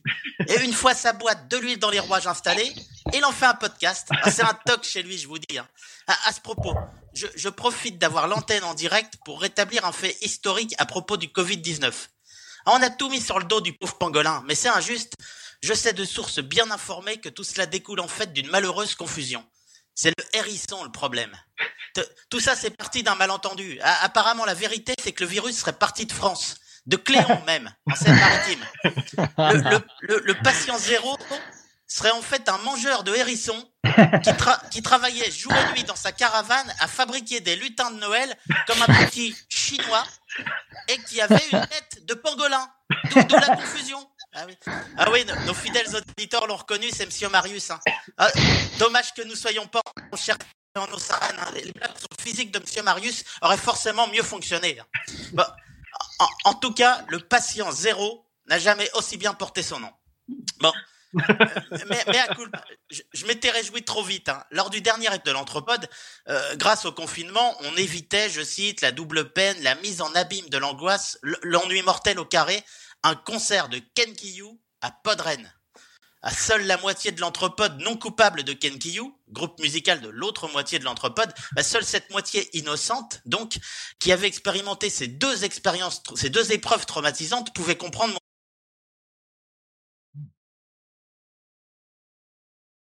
Et, eh bien, non seulement, grâce à la magie du numérique, on subit quand même Podren, Mais en plus, ces inconscients, ils ont passé une heure de Kenkiyu ce midi. Une heure, pas moins. Et ils envisagent de remettre ça ce soir. Oh, Kenkiyu, hein, drôle de nom. Hein. Ça signifie recherche en japonais. Et recherche de la sortie de la salle, oui, pour le pauvre spectateur arrivé là par hasard. Mais, mais surtout, Kenkiyu, c'est une anagramme infernale qui annonce en fait la couleur depuis l'origine. Kenkiyu, K-E-N-K-Y-U-U. Mon compte triple, 137 points au Scrabble. Et dans des nombres, K-K-E-N-U-U-Y. Qu'ennui Eh oui, une anagramme née inconsciemment dans l'esprit des créateurs malades du dit groupe. Kenkiyu, le groupe qui n'est qu'ennui. Kenkiyu, ils étaient contents de pouvoir jouer à Rennes. hein. Il faut dire qu'ils sont interdits de concert dans un rayon de 50 km autour de Rouen. Décision du département de la Seine-Maritime dans le cadre d'un programme de lutte contre la dépression. Euh, Quant à Podren, j'avais pas été très bien éveillant avec eux la dernière fois en, disant des podcasteurs présents qu'ils étaient les plombiers polonais des médias traditionnels. hein. Euh, mal ou pas payés, du travail de pied de qualité et une renommée à l'avenant. J'avais aussi dit que c'était le festival de Cannes du podcast. Bah ouais, à l'époque je me moquais. Mais mine de rien cette année, le festival de Cannes n'aura pas lieu, alors que Podren, oui. Ah, ils font moins les malins, Thierry Frémaux et Pierre Lescure. Hein. C'est l'année où tout bascule. Podren prend le pouvoir. L'an prochain, je prends le pari que Quentin Tarantino et Ken Loach délaissent le palais des festivals et montent les marches du centre social Carrefour 18. Ah, Alors, respect. hein. Respect. hein. Et et cette année, j'ai bien choisi de mettre de côté mon prétendu habituel mauvais esprit et de m'attarder un peu sur la programmation du week-end pour mieux la valoriser. Samedi, 10h. Une première émission, ma foi fort sympathique, la librairie Yokai. Hein, chaque mois, cette émission part à la découverte d'un nouveau yokai. Vous savez, ces petits esprits, ces fantômes de la tradition japonaise. Il retrace ses origines, son histoire, ses influences dans la culture japonaise. hein. Par exemple, Shirime, l'œil des profondeurs, Yorogumo, la femme araignée. Mais nous aussi, on en a des yokai dans l'émission. Euh, Didouille, la femme bruit. Les Anakri Tapudouille, au- autrefois connue sous le nom de Grande Goula. Euh, Starlet, la femme picole. Katoubu. Euh, Monsieur Christophe, Monsieur Christophe, l'homme, l'homme crâne. Il y a tout qui est tombé. Euh, Monsieur Arnaud, Monsieur Arnaud, l'homme boule. T'es tout bouffi. Et, Monsieur Lulu, l'homme fontaine. Tout costro. Bon. Euh, 11 heures. Un podcast sur les expos, conventions et festivals animé par Azertov, l'un des instigateurs de Podren. Un podcast dont le titre a visiblement été trouvé par Monsieur Marius. Quoi qu'il se passe. Ah, Avec ce sous-titre, le podcast qui te fait sortir de chez toi. Le podcast qui te fait sortir de chez toi. En ces temps de confinement. Mais vous croyez que c'est malin, bande d'inconscients? Euh, 12 heures, les, les alliés numériques. Une communauté au service, au soutien des créateurs de contenu numérique. Les alliés, comme en temps de guerre. Les alliés numériques, c'est le bras armé de la guérilla menée par les sol- soldats podcasteurs amateurs présents à Podren, qui œuvrent chaque jour dans l'ombre contre la qualité et l'exigence des médias traditionnels ou des vrais podcasteurs, comme ceux de chez Magellan ou de Binge Audio, des, professionnels, des gens sérieux, pas des utopistes comme ces zadistes du podcast présents à Podren. Le, le premier sujet des alliés ce matin, comment améliorer le son? Bah, Peut-être simplement déjà en sortant les doigts du fondement et en faisant preuve d'un tant soit peu de rigueur. hein. Bon, autant se dire que la guerre, ils sont pas prêts de la gagner. hein. La preuve, ça fait des années que Monsieur Nico suit les conseils de Blast des sondiers et vous avez vu le résultat? Bon, 15h30. 15h30, les gens de Oriog Création, spécialisés dans la création de fiction, animent un plateau euh, juste après le- le- l'entrepode sur la représentativité des minorités dans le podcast. Ah, la diversité, c'est un peu la spécialité de l'anthropode. hein. Un gitan, un handicapé, un marginal. hein. Et là encore, je ne parle que de Monsieur Marius. hein. Mais, mais, mais, à l'anthropode, il y a aussi plein d'autres minorités visibles. hein. Un nain, un chauve, un fan des charlots, et même, accrochez-vous bien, des femmes. Ah, c'est- 16h30, Monsieur Series and Friends, un podcast hebdomadaire sur les séries, Bah, sauf qu'une fois sur deux, il parle de, films de Schwarzy ou de show télé US, hein, cohérence quoi. 17h30, retour des alliés numériques pour une émission dédiée à Reaper. Euh, Reaper, je connaissais pas, hein, j'ai mené mon enquête. D'après Wikipédia, c'est un logiciel de Mao. Ah, Pas étonnant que, que ces gauchistes nostalgiques de la Chine communiste révolutionnaire.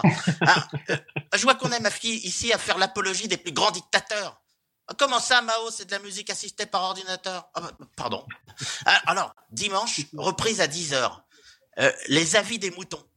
Là, Monsieur Arnaud m'a interdit de dire quoi que ce soit à propos de ce podcast participatif, sorte d'émission de libre antenne podcastique. En effet, Aude, participante active et récurrente de cette émission, lui a signé un gros contrat pour une quinzaine de représentations de son spectacle Marketing du rire. Bon, bon, une représentation en fait, hein, pas 15. Hein. Et puis, euh, c'est pas à l'accord Hotel Arena non plus. Hein. C'est même pas à l'Ibis Budget Salle des Fiestas d'ailleurs, non. Non, c'est à Saint-Maur-les-Fossés, dans son atelier de tapisserie. Mais c'est très bien payé, attention, hein, c'est gratuit. Alors, en même temps, en même temps, je ne doute pas, connaissant Monsieur Arnaud, qu'elle en aura pour son argent. Di- di- 11h30, ça va trancher. Le podcast des apprentis charcutiers. Avec un super témoignage de Sylvain, actuellement en deuxième année de CAP, qui nous racontera la première fois où il a découpé un jambon aux herbes. Non, non, je plaisante, hein, ça va trancher, c'est, c'est le podcast des sympathiques garçons qui assurent l'organisation logistique de Podren. Bah, pour être honnête, euh, euh, j'aurais bien aimé avoir de la matière pour, euh, pour me fâcher avec eux, mais et, être ainsi dispensé de la pénible émission live que nous sommes en train de, de vivre, mais j'ai même pas eu le courage d'écouter. À 14h, demain, le duel. Ça, c'est un podcast de quiz auquel euh, Monsieur Lulu avait participé en 2018. Ah, il nous avait fait à la fois un peu de peine et un peu honte. Ouais. Il, était resté là, silencieux, mal à l'aise, euh, vilipendé et moqué par les animateurs parce qu'il savait pas répondre euh, à des questions sur les évolutions des Pokémon. Tenez-vous bien.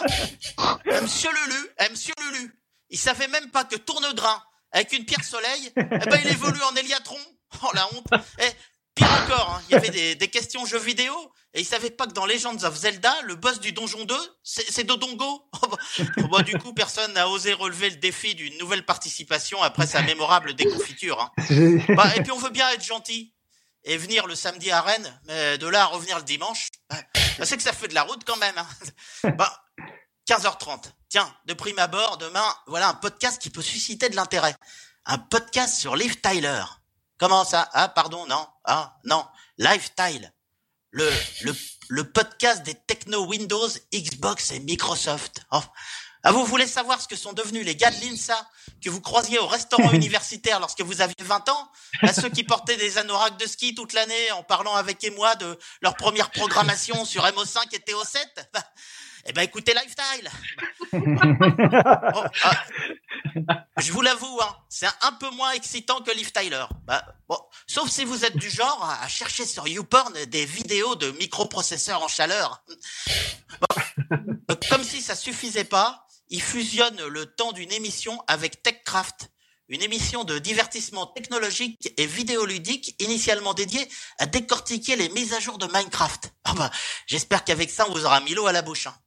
Ah bah, pour vous donner une idée, hein, là où d'autres les invitent à, à les retrouver sur les réseaux sociaux, le premier truc qu'on lit sur leur site, euh, euh, c'est, je cite, nous rejoindre sur Mumble, deux points, mumble.techcraft.fr, port 64 738, entre parenthèses, port de base. Ça, ça donne drôlement envie, hein. C'est les rois du marketing à TechCraft, hein.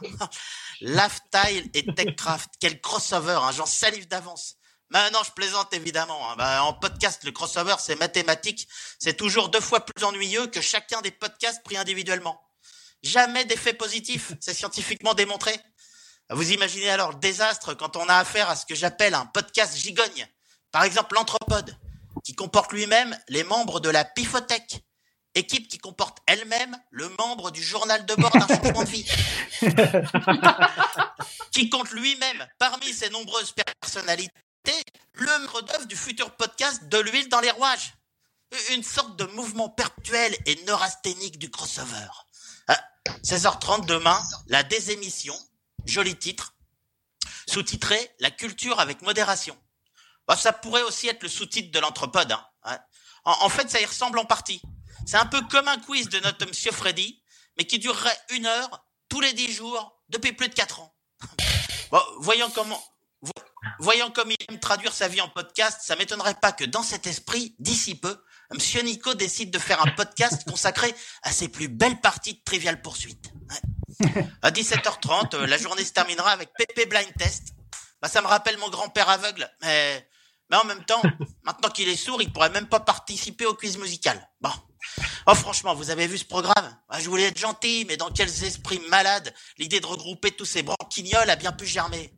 Ah, Je comprends mieux pourquoi Monsieur Nico n'avait ne cesse de dire à l'équipe euh, Mais si les gars, je sais qu'on s'est fait chier la dernière fois, mais on y retourne. Au moins cette année, en virtuel, on se fadera pas nos poditeurs. Allez les gars, souvenez-vous qu'au royaume des aveugles, les borgnes sont rois. Et, et, et là, de ce point de vue-là, Podren, c'est plus un royaume, c'est un empire.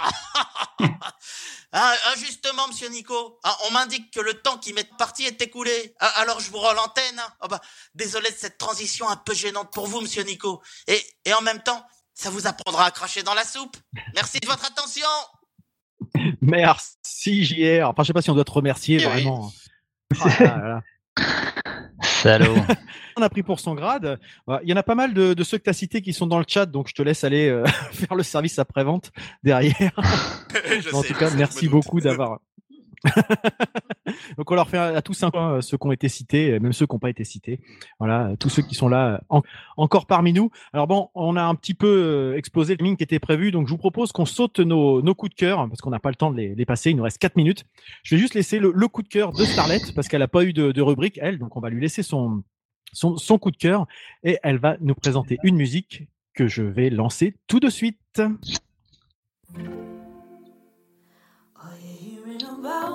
Alors, c'est une chanson d'Emily King qui s'appelle Look at Me Now, qui est sortie en 2018. Et euh, bah voilà, c'est une chanson que j'ai découverte pendant le confinement, que j'écoute plusieurs fois par jour, donc je pense qu'elle me rappellera euh, ce moment-là. Et comme je trouve que c'est une jolie chanson, je voulais la dédier à toute l'équipe de Podren, et euh, je voulais aussi les féliciter pour leur capacité d'adaptation, euh, parce qu'il n'y a pas beaucoup d'événements finalement qui se sont adaptés aux conditions euh, qu'on rencontre actuellement. Donc voilà, longue vie à Podren.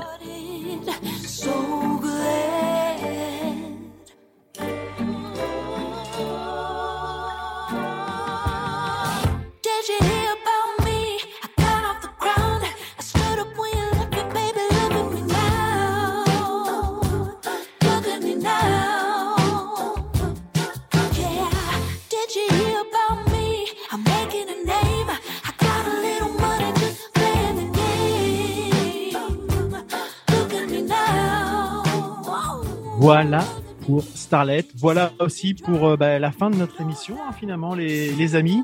Ben oui. Euh, c'est euh, bah, grand merci effectivement. Je me joins à Podren sur ce qu'elle vient, à Starlet pardon sur ce qu'elle vient de dire. Merci à l'équipe de Podren, un bravo tout particulier à Randall, à ses équipes, mais surtout à Randall pour sa patience et persévérance pour qu'on arrive à faire cette cette émission. C'était pas gagné, on a réussi à faire quelque chose d'à peu près. euh, bah, j'espère de- d'assez sympathique à, écouter, à vivre.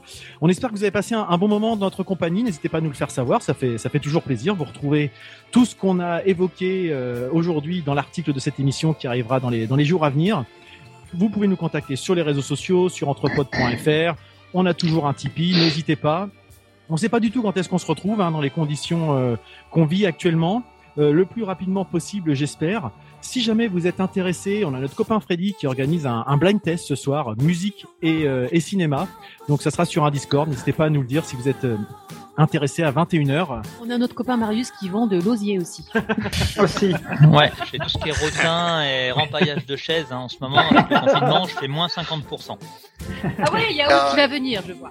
Un reste de risque aussi, euh, Forget, je crois. Et Didouille nous rappelle, enfin Difouille, pardon, nous rappelle d'envoyer vos tableaux si jamais vous avez des idées. N'hésitez pas. En tout cas, merci beaucoup. Il est 15h28. Euh, derrière nous, vous allez avoir, dit Arnaud, d'autres d'autres émissions. C'est jusqu'à ce soir. Ça reprend demain matin. Euh, encore bravo à tout le monde et puis un bon festival. Et euh, de vous dire bah à l'année prochaine et à Rennes. Ouais, cette fois-ci. Ciao. Allez, Allez, bisous. Bisous. Salut. Au revoir. Ciao, ciao.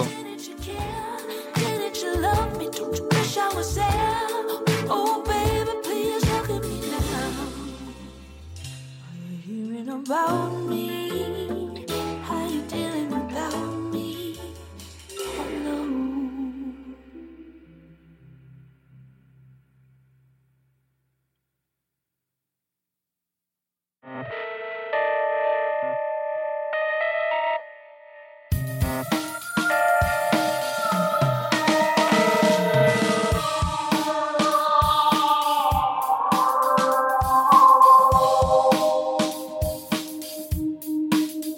Quesadilla. Quesadilla. Quesadilla. Quesadilla. Quesadilla. Quesadilla. Quesadilla. Quesadilla. Quesadilla. Quesadilla.